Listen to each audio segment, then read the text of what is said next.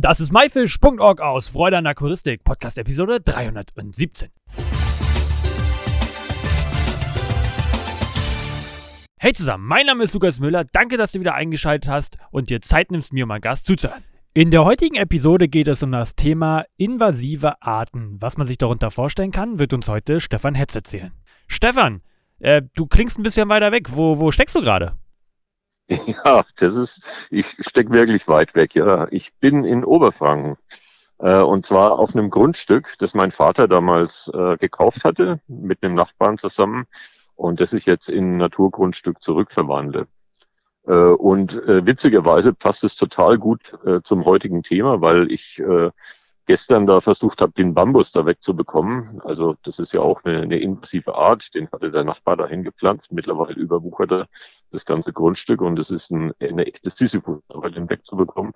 Und ich habe den Weiher, also das ist äh, ein alter Eisweiher, da haben die früher für die Brauerei äh, Eis rausgemacht. Das heißt also, es ist wirklich hier kalt. Heute Nacht hat's geschneit und ich friere mich fast den Arsch ab. Sorry wenn ich das mal so sage. Äh, ich habe da verschiedene Goldfische und Kois äh, rausgeholt im Herbst und äh, jetzt ist er eben wieder voll und siehe da, das Wasser ist deutlich klarer, es sind wieder Grasfrösche drin und ja, äh, passt zum Thema. Klingt auf jeden Fall sehr, sehr interessant. Also, liebe Zuhörer, falls der Stefan mal ganz kurz mal nicht zu hören ist, wissen wir auf jeden Fall, warum. Ich selber habe schon einiges über sogenannte invasive Arten gelesen. Was sind diese Arten und warum nennt man die überhaupt invasiv? Ja, das ist ein ziemlich komplexes Thema. Also das kann man nicht so einfach sagen, äh, das kann man nicht so einfach in einem Satz erklären. Äh, das hängt mit der Herkunft erstmal zusammen. Also die, die Arten, und es geht ja bei Maifisch vor allem um Fische, die müssen gebietsfremd sein. Und äh, bei gebietsfremden Arten spielt immer die Biogeografie äh, einen ganz, ganz wichtigen Aspekt. Also Biogeografie ist ein, ist ein ganz wichtiges Thema. Soll ich das mal erklären? Ja, sehr gerne. Ich wollte gerade fragen, Biografie, ja. äh, was kannst du das mal genauer erläutern? Ja, Biogeografie, das hört mir ja relativ oft. Äh, es gibt ja auf äh, auf der Nordhalbkugel und auf der Südhalbkugel verschiedene Kontinente und auf den Kontinenten verschiedene Gebiete, die entsprechend getrennt sind. Also es gibt da äh, Meere dazwischen, die Süßwasserarten nicht so ohne weiteres ermöglichen, dass die zwischen den Kontinenten hin und her schwimmen können. Das gelingt meistens nicht. Und äh, aber auch bei Flusssystemen ist es oft so, wenn also ein Flusssystem in den Atlantik mündet und auf einem Kontinent zum Beispiel ein anderes Flusssystem in den Pazifik mündet, äh, dann können sich äh, die Arten äh, auch nicht unbedingt zwischen diesen Flusssystemen verbreiten. Aber äh, manchmal gibt es sogar noch äh, bei Nebenflüssen Sachen. Man denkt einfach nur mal an große Wasserfälle, die so mehr als, was weiß ich, 20 oder 30 Meter hoch sind. Das ist oft auch eine Barriere für die Verbreitung. Also das sind äh, so die, die biogeografischen äh, Barrieren, die, da, die es da, da gibt. Und die sorgen natürlich dafür, äh, dass gewisse Fische äh, und deren engerer Verwandtschaftskreis, die also erst in letzter äh, in relativ neuer Zeit entstanden sind, sich auf gewisse Gebiete konzentrieren und normalerweise eben nicht auf anderen Kontinenten in anderen Gebieten vorkommen. Äh, ich habe immer mal gehört, dass Tiere auch mit Schiffen oder auch durch Kanäle sich verbreiten. Ja, ja, ich habe es ja vorhin angedeutet. Also normalerweise können äh, Süßwasserarten natürlich nicht zwischen Kontinenten hin und her kommen. Aber äh, ja, da haben wir das eine natürlich Verbreitung Ballastwasser von Schiffen. Äh, das war früher vielleicht ein wichtiges Thema. Da wird auch diskutiert, welche Tiere da mit angekommen sind. Das kann ja durchaus passieren. Man kann es nicht so so hundertprozentig nachvollziehen, aber es gibt relativ häufig in der Literatur eben diese Punkte. Und dann hat man natürlich Kanäle gebaut. Ich sitze ja hier in, in Oberfranken gerade und äh, wenn man ein bisschen nach Mittelfranken geht, da gibt es den sogenannten Rhein-Main-Donau-Kanal. Da hat jeder schon mal davon gehört. Der führt also vom Rhein, äh, was ja in die Nordsee entwässert, zur Donau, was ins Schwarze Meer entwässert. Das heißt also zwei äh, große Flusssysteme werden durch einen Kanal miteinander verbunden. Und da gibt's wohl auch einen relativ großen Austausch. Ja, und äh, dann gibt's natürlich auch äh, ja die Sachen, die, die uns mehr interessieren. Also dass er halt einfach durch diese Globalisierung äh, seit den 50er oder 60er Jahren, wo wir halt auch Fische äh, problemlos aus Südamerika bekommen können, oder auch aus Nordamerika, aus Asien und so weiter. Oder auch in der Aquakultur, wo Fische äh, irgendwo gezüchtet werden und dann äh, über, über mehrere Länder und über weite Strecken transportiert werden und in die Aquakultur eingesetzt werden. Da gibt es schon verschiedene, verschiedene Möglichkeiten. Okay. Also das ist, das ist schon ein ganz, ganz, äh, äh ganz, ganz komplexes Thema und da gibt es auch sehr viel Literatur derzeit dazu. Sehr, sehr spannend auf jeden Fall. Wie sieht es mit dem Biotopen aus? Ja, das ist, das ist eigentlich das Verrückte dabei. Äh, ich bin ja so ein Fan von, von Schwarzwasserfischen. Und äh, wenn man sich manche Süßwasserbiotope so anguckt, in Westafrika zum Beispiel, in Südamerika, in Südostasien, dann gleichen die teilweise einander. Also die sehen ähnlich aus. Das ist weiches Wasser, das hat ungefähr die gleiche Temperatur, das hat einen sauren pH und so. Da bin ich, da bin ich eigentlich erstmal so drauf gekommen, äh, dass es ja äh, auf verschiedenen Kontinenten im Prinzip die gleichen Biotope gibt. Und äh, rein theoretisch können sich natürlich dann Fische äh, problemlos oder mehr oder weniger problemlos, wenn nicht schon eine ökologische Nische entsprechend besetzt ist, äh, sowohl in Westafrika und in Südamerika als auch in Südostasien ausbreiten, wenn sie da ausgesetzt werden. Es braucht halt bloß ein bisschen mehr Konkurrenzstärke und eine gewisse Gründerpopulation. Und dann kann sowas durchaus passieren. Und man muss natürlich auch wissen, Fische sind anpassungsfähig auch die Wasserparameter sind, sind ja in, in gewissen Grenzen kein großes Hindernis. Das kennen wir aus Erfahrung, aus der, aus der Zierfischhaltung auch.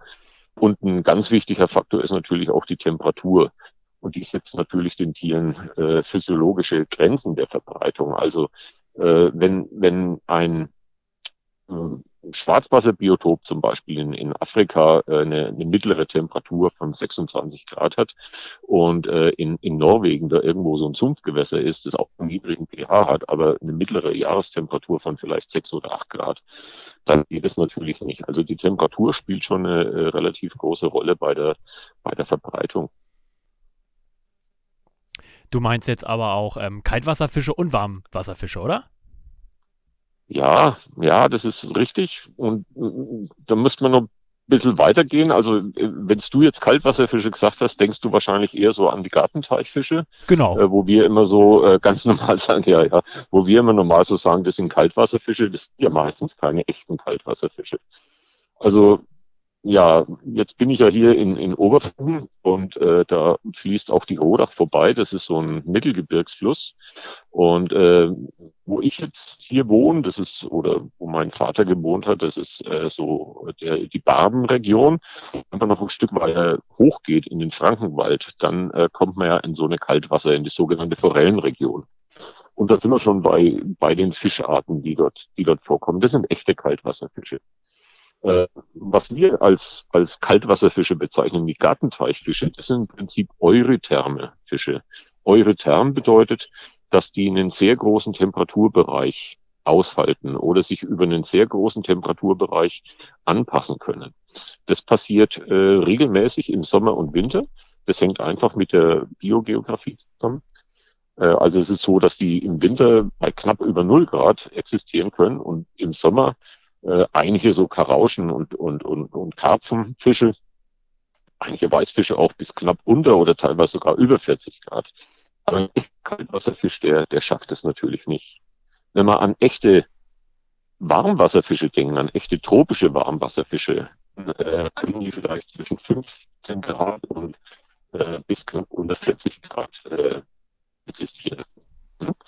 Also äh, solche ähnlichen Biotope mit den entsprechenden Temperaturen, wenn es auf mehreren Kontinenten gibt, äh, dann ist natürlich die, die, die potenzielle oder das Potenzial, dass da sich Arten etablieren können, besonders hoch.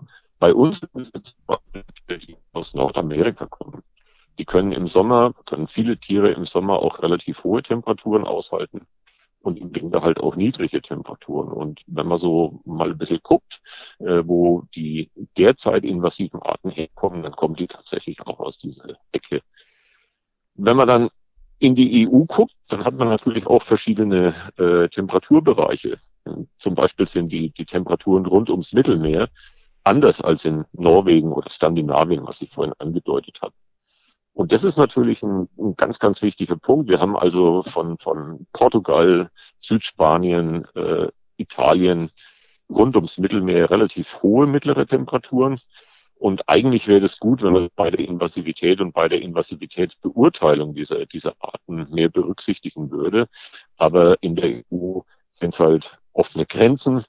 Und äh, die EU-Gesetzgebung, die, die hat halt auch das Vorsorgeprinzip und es gibt gewisse Arbeitsweisen der EU, dass sie sagen, gewisse Sachen werden gemeinsam geregelt und äh, da hängen wir ein bisschen so in so einer Zwickmühle. Okay, sehr interessant. Hast du vielleicht für unsere Zuhörer mal einige Beispiele? Ja, ich hatte es ja vorhin schon angedeutet. Also äh, fangen wir vielleicht bei einer, bei einer an, weil äh, früher hatte mein Vater hier auch äh, von diesem Weiher hier was abgetrennt für Regenbogenforellen. Also viele Leute wissen vielleicht gar nicht, dass diese typischen Forellen, also Regenbogenforellen, dass die ursprünglich aus Nordamerika mal eingesetzt worden sind. Äh, ich glaube, die ist in Europa, gilt die Art gar nicht so als, als so stark invasiv. Äh, die kann sich, glaube ich, auch in der Natur nicht so ohne weiteres verbreiten, bis in ein paar speziellen Gebieten. Äh, aber sie kann natürlich auch durch Besatz und durch Entkommen aus der Aquakultur überall vorkommen. Ja, dann natürlich Karpfen, Saiblinge. Äh, da gibt's auch einige, einige, die da, die da eingesetzt und verbracht sind. Und äh, ich hatte es ja vorhin mal angedeutet, als Sonnenbarsche. Äh, die kennt man vielleicht als Gartenteichfisch. Die sind mittlerweile auch auf der EU-Liste der verbotenen invasiven Arten. Da gibt es tatsächlich so eine Liste, äh, wo die Tiere draufstehen. Sonnenbarsche, die wurden mal eingesetzt, äh, um die etwas artenarme Fauna in, in, in Europa irgendwie ein bisschen so anzureichern. Und ich habe vor zwei oder drei Wochen mal ein Paper gefunden, das ist total verrückt. gab in England sogar eine Gesellschaft, äh, die sich für die Etablierung, also das ist schon lange her, ne, heutzutage denkt man komplett anders über sowas, die sich für die Etablierung äh, von, von äh, invasiven, also damals hießen die natürlich nicht invasive Arten, sondern von neuen Arten eingesetzt hat. Ja, dann haben wir Graskarpfen hier in Europa und Nordamerika. Witzigerweise habe ich auch aus dem Teich einen Graskarpfen mit rausgefangen, der wahrscheinlich dafür gesorgt hat, dass hier auch überhaupt keine, äh, eine Unterwasservegetation hochgekommen ist. Dann gibt es ja dieses tolle Beispiel der Schlangenkopffische in Nordamerika also möglicherweise auch aus der Aquakultur entkommen. Und äh, ich glaube 2017 war das, das sind in Berlin diese roten Sumpfkrebse, Procambarus clari. Das ist auch ein Tier, äh, was in Aquakultur ziemlich Milliarden nachgezüchtet wird, was aber auch bei Aquarianern bekannt ist. Es ist halt ein schöner roter Sumpfkrebs, äh, eine eurytherme Art, bei sehr niedrigen Temperaturen vorkommen, auch bei hohen Temperaturen bis äh, über 30 Grad äh, sind auch ursprünglich mal aus Nordamerika zu uns gekommen. Und dann haben wir noch das Beispiel der Apfelschnecken für Aquarianer ja auch äh, besonders interessant. Auch eingeschleppt in Spanien etabliert, ursprünglich mal bevor diese ganze Liste der invasiven Arten auf der EU draufgekommen ist, schon ein Zucht- und Weitergabeverbot, mittlerweile übrigens auch ein Besitzverbot. Also die können auch zu dieser in Anführungszeichen Pestliste in Europa. Ja, da spielen noch verschiedene andere Sachen, Anpassungen an die Salzkonzentration, Wollhandkrabben und so weiter. Aber ich glaube, das führt, führt alles viel zu weit. Es ist ein sehr, sehr, sehr komplexes Thema momentan.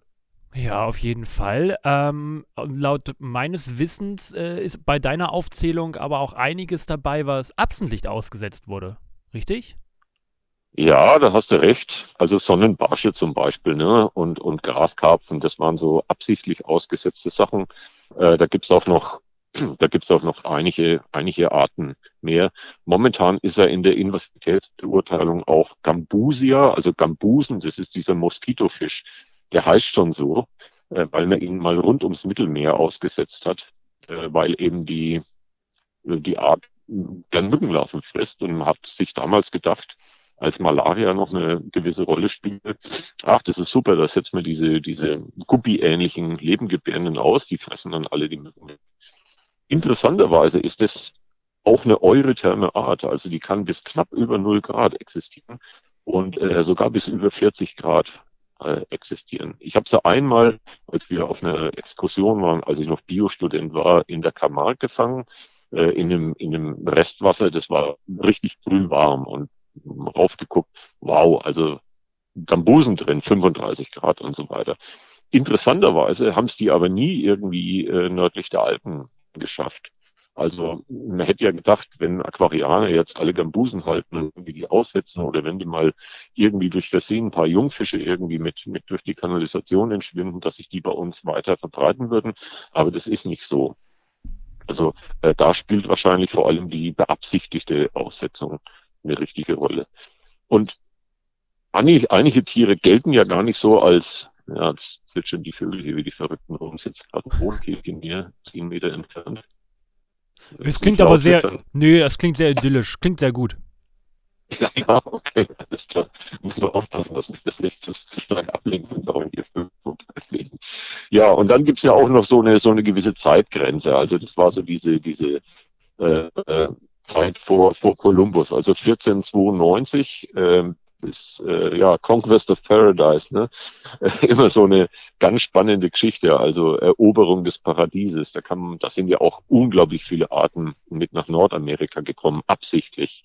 Ist ja nicht nur bei uns so, dass bei uns invasive Arten gibt. Also ich habe schon Skalare in Sri Lanka gesehen und äh, in Brasilien äh, sind auch irgendwelche Lebengebärende aus, aus Mittelamerika ausgesetzt.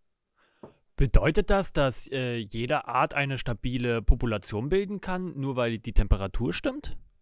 Ja, also ganz einfach ist es, glaube ich, nicht. Also da gibt es ziemlich viele Risikoanalysen dazu und natürlich auch gewisse Rückschlüsse aus Beobachtungen, die man schon vorher gemacht hat. Also da muss man natürlich auch auf die Anfangspopulationsgröße gehen. Wenn man so ein, so ein Fisch unbeabsichtigt entkommt, äh, dann ist es was ganz anderes, als wenn man mehrere Tiere absichtlich in einem geeigneten Biotop aussetzt. Ne? Und dann muss man natürlich auch gucken, gibt es Fressfeinde, äh, wie stark, äh, wie, wie ist die Konkurrenzstärke der Art, haben die einen langen Populationszyklus, äh, können die sich schnell vermehren, können die sich innerhalb von kurzer Zeit große Populationsstärken bilden. Sind es Generalisten, also können die mit allem klarkommen oder sind Spezialisten? Wir sollten aus, aus dem Grund, also weil sich die Generalisten besser anpassen können, vielleicht mehr tropische Spezialarten halten. Aber da gibt's natürlich wieder die anderen Meinungen dazu, die einfach nur sagen, äh, haltet Tiere, die, die, die, die gut haltbar sind. Ja klar, ich meine, auch tropische Spezialisten sind gut haltbar. Wir kennen uns ja ganz gut aus. Und welche Rolle spielen wir Aquarianer? Das ist nicht immer klar. Ne? Also äh, ich denke so bei, bei gewissen Sachen, die, die nicht in der Aquakultur kommen, vorkommen, äh, da haben Aquarianer sicher, sicher eine gewisse Mitschuld, um das mal jetzt äh, ein bisschen extrem auszudrücken. Äh, es gibt natürlich auch sehr viele, sehr viele Arten, wo die in Aquakultur und im Aquarium gehalten werden. Man denke nur an den roten Sumpfkrebs, Procambarus laki. Äh, als Aquarienkrebs toll, gut zu halten, aber auch in der Aquakultur natürlich. Also äh, da werden äh, die werden Millionen tonnenweise jedes Jahr natürlich auch möchtet. Muss man natürlich auch wissen. Äh, diese Moskitofische, Gambusen, ja, das ist wieder so ein anderes Ding vor 50 Jahren vielleicht, da gab es auch immer mal Berichte oder sowas, wo Leute dann so, so berichtet haben, ja, sie haben versucht, irgendwie Zebrabärblinge in einem Tümpel, in so einem Bombentrichter anzusiedeln oder irgendwas. Ne? Äh, ja, und dann natürlich auch so Leute, die meinen, sie würden, sie würden den Fischen was Gutes tun, wenn sie sie in die, in die Natur aussetzen, also in die, in Anführungszeichen, Freiheit aussetzen. Das ist eine Freiheit, ist, ist, ist ein relativ blöder Begriff, äh, gerade in dem Zusammenhang mit Aussetzen. Da muss ich einfach sagen, dass die meisten Tiere Gott sei Dank ja keine, äh, keine äh, invasive Art werden, also keine Population etablieren, aber was die dann machen, ist natürlich, die verrecken einfach jämmerlich. Also auch Aussetzen von Tieren oder Freilassen von Tieren ist immer auch ein Tierschutzproblem, nicht nur ein ökologisches Problem. Ne? Du hast den Begriff invasiv noch nicht ganz erklärt. Könntest du darauf nochmal eingehen? Oh, ja, also versuchen wir mal. Also wenn eine gebietsfremde Art, äh, die unbeabsichtigt oder beabsichtigt ausgesetzt wird, sich etabliert oder nicht etablieren kann, das ist erstmal die Frage, wenn sich die Art etabliert, bildet sie dann eine potenziell stabile Population und äh, ist sie dann auch äh, invasiv, also macht sie dann auch Schaden äh, und dieser Schaden, der kann halt, der kann halt ach, total groß sein. Also es kann sein, dass, dass die Art Krankheiten einschleppt, die auf andere Tiere überspringen. Man denke nur an Krebse, Krebspest. Ne? Das ist schon ein riesengroßes Problem. Deswegen äh, muss man auch immer gucken, ob man, äh, dass man sowas möglichst überhaupt nicht tut. Dann ist immer so die Frage, wie man sie als invasiv bezeichnet, ob die schon mal, die Art schon mal woanders aufgetreten ist. Also dieses Invaded Elsewhere äh, Kriterium. Das taugt aber nicht immer gut.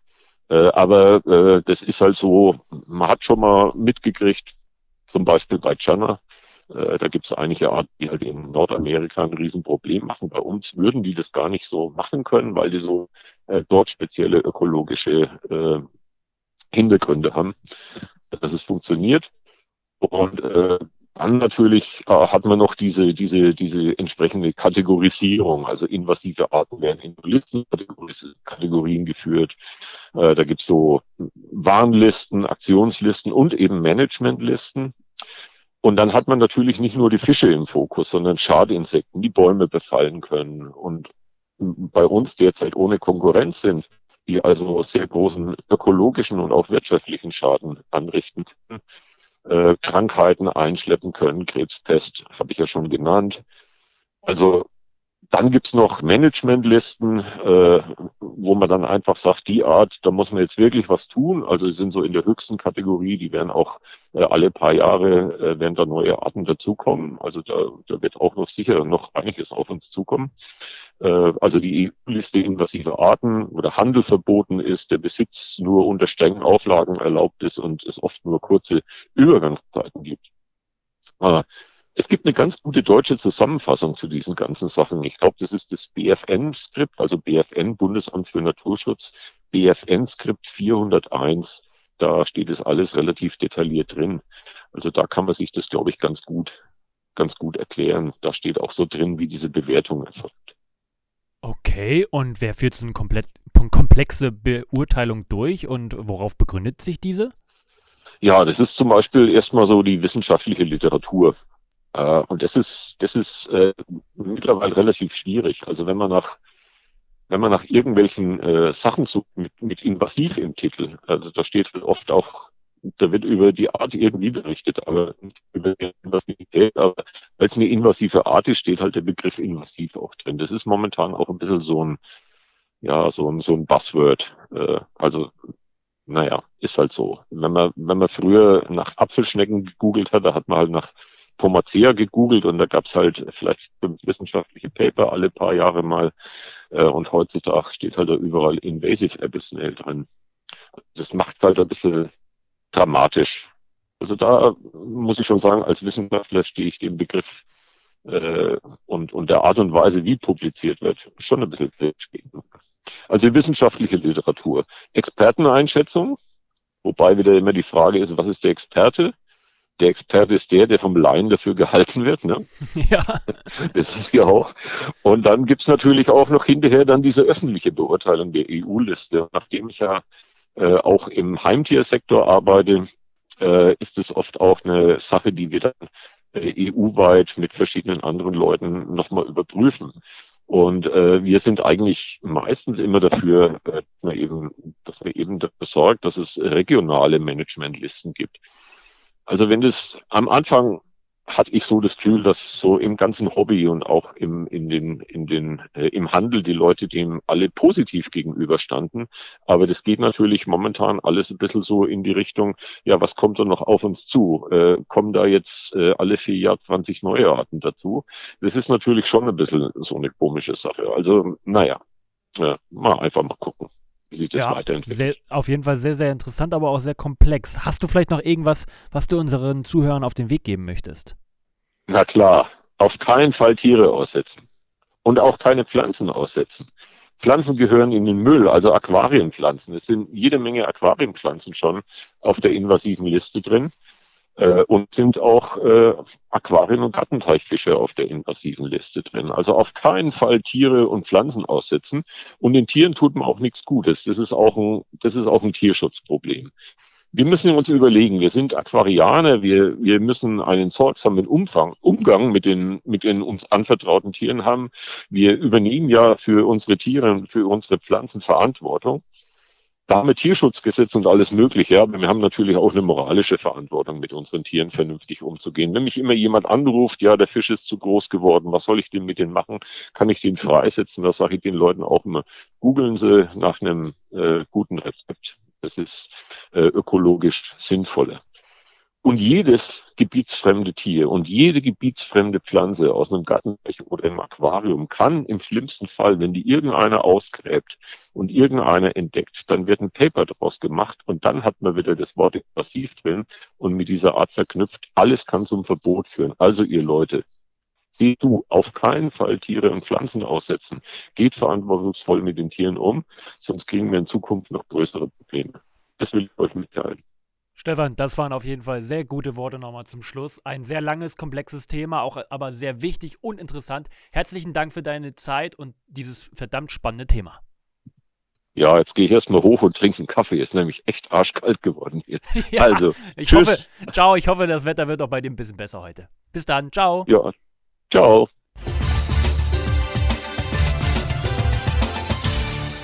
Das war myfish.org aus Freude an Aquaristik. Danke, dass du Zeit genommen hast, dir diesen anzuhören. Ich hoffe, du konntest einige Infos aus dieser Episode mitnehmen. Alle weiteren Infos zu dieser Episode mit Bildern und Links findest du wie immer unter www.my-fish.org slash Episode 317. Wir hören uns nächsten Samstag wieder. Danke und tschüss, euer Lukas.